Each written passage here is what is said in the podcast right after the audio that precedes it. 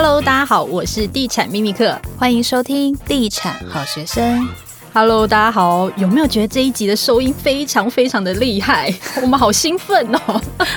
这是我们第一次在专业的录音室一起录这个 podcast。你说我们今天是不是很幸运？对，就是因为大家就是各位粉丝的声音，我们都有听到，大家都觉得说，就是希望我们收音可以再更好一点，所以。这一集就特别来到了专业录音室，这样子。嗯，好的，那么我们就就立刻开始来讲今天的主题。那这一集呢，就是剖析重化区系列的其中一集。那我们这一集是来到了桃园，桃园现在线上有很多热门的重化区，对啊，蛮多的，包括小块溪，然后中路、青浦。那我们今天先分析中路重化区。对，因为中路重划区呢，它在目前桃园线上的各重划区当中，它有一个非常明显的特色，就是它是纯住宅的规划。嗯，没错。那这个重划区呢，它其实。呃，推案应该是从二零一六年就开始推案了，然后它有非常多指标的建商插旗，包括我们大家知道的，就是国泰，然后中越啊，然后宜城、朝阳、金茂，甚至还有宝家系列的，嗯，所以它的其实推案量非常非常大，然后也有呃网友会私讯我们，想要了解这个重化区。对，因为它因为这个重划区它的腹地比较大的关系，所以它的产品线呢是从两房的首购一直到百平的豪宅都有，所以就是各种类型的购物族群都可以在这里找到自己想要的产品。然后它的地段上也有一个特色，就是它距离艺文特区很近。那大家也知道，桃园艺文特区其实就是桃园的信义计划区的那种概念。没错，跟你说，就是很多人把这个从化区视为下一个艺文特区。你觉得这有没有有点浮夸？我觉得是特别的浮夸。我觉得很浮夸，因为英文特区它有商业的行为啊，但是中路它基本上就是纯住宅的用地。对，所以我们也觉得说，这个从化区它现在比较明显的，大家会比较考虑的地方，就是说它的生活机能还在发展中的阶段。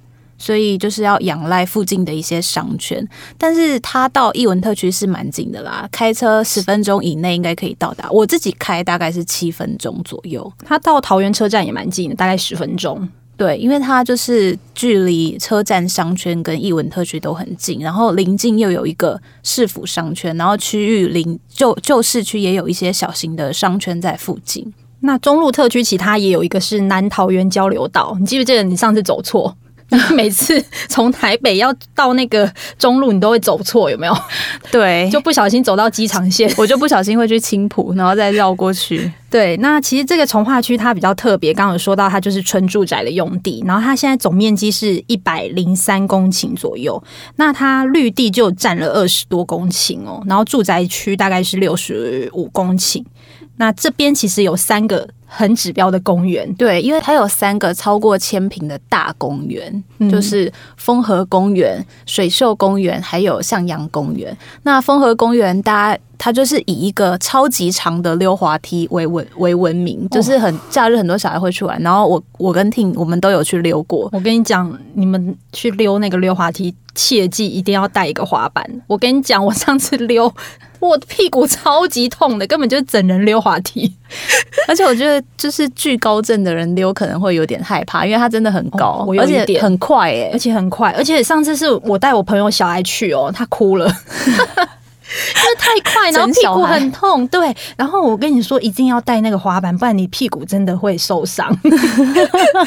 但是很好玩啦，因为它是北台湾最长的滚轮溜滑梯。对，对啊，就是它的公园规划都还蛮不错，就是有小桥流水啊，然后有一些游乐设施，有沙坑什么的，就是是休闲的好去处。所以它的那个整整体的规划，其实我觉得环境是还蛮不错。我觉得中路从化区其实它比较特别，是它当然街廓一样，就是还蛮方正的。然后加上它是算是政府公办的从化区，公办从化区它其实它的规划上会是会比一般呃民间自办的从化区来说更加的完整。嗯，对。然后再来就是上次我们跟一个就是建商的线呃专案聊，他就说。其实这个从化区很特别，它有原道用地，你知道大家知道什么是园道用地吗？它就是会规划一部分，就是会有园道的一个设计，代表说其他可能大概几公尺就会有一棵树的这样子的规划，所以它其实绿覆率是真的蛮高的。对、而且我上次就是还有听到一个，就是说它有一条路是那个正光路，就是算是那个中路从化区里面蛮大条的一条路，它整条路上是规定所有的社区不能设置车道出入口。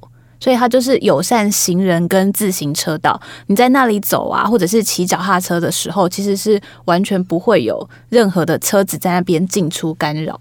所以这个设置其实我觉得也也还蛮不错，蛮现代化的。嗯，那其实中路从化区我们来分类啦，它会分为三个区段，对不对？嗯，第一段就是司法园区。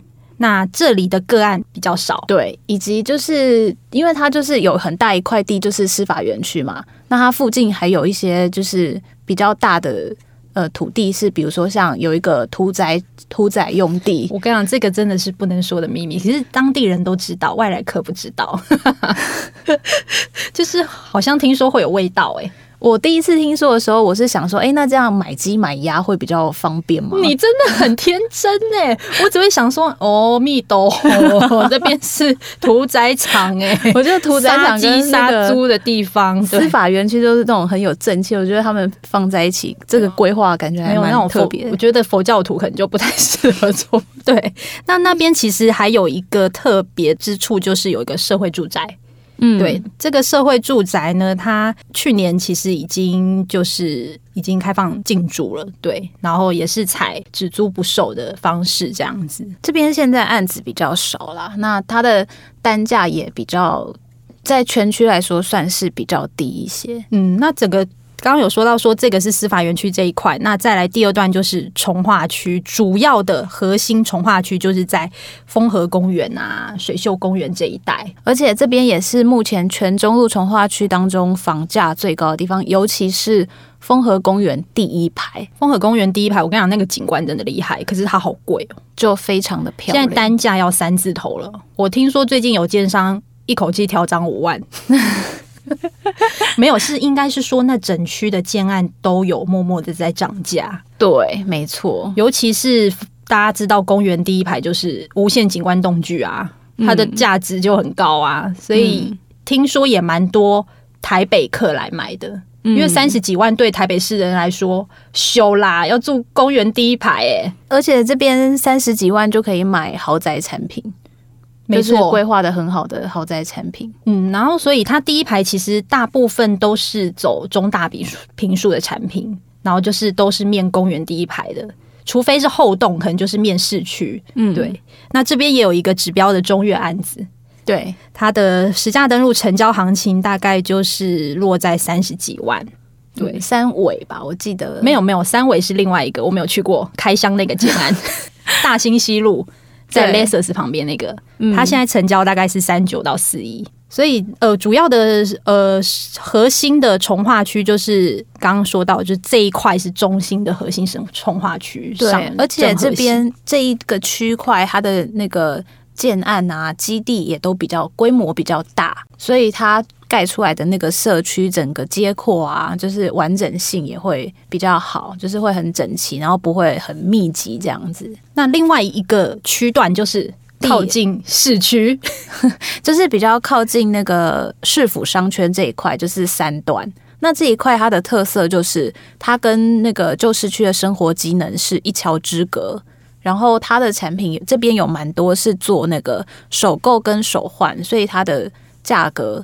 也会比较亲民一些。嗯，我两年前去的案子，这边的案子，那个时候价格大概是二十一吧，但是我今年再去的时候，它已经来到二十九了，所以它的价格其实这两年也是都有蛮明显的往上。不过这区会有一个问题，我觉得它比较不太像从化区，因为它毕竟是在从化区边边，但是它可以吃到就是旧街廓的一些机能。但是如果你想要从化区的那种居住的环境，可能你还是可以选中心中段，会比较有那种感觉。所以就是看你自己的需求，你想要比较靠近旧市区，但是可能它的街廓上就没有这么的完整。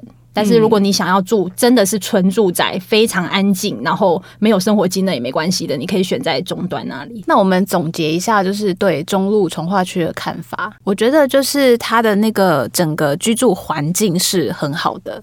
但是它就是生活机能还在发展的阶段，所以你现阶段就是如果想要下楼就可以买宵夜什么，那个是比较困难。也因为它就是环境好，然后比较少商业行为的这一个特色，因为基本上这两个特色是相冲突的啦。你如果要就是商业机能很发达，你的环境就没有办法像现在这样，就是完全就是很适合去居住的环境。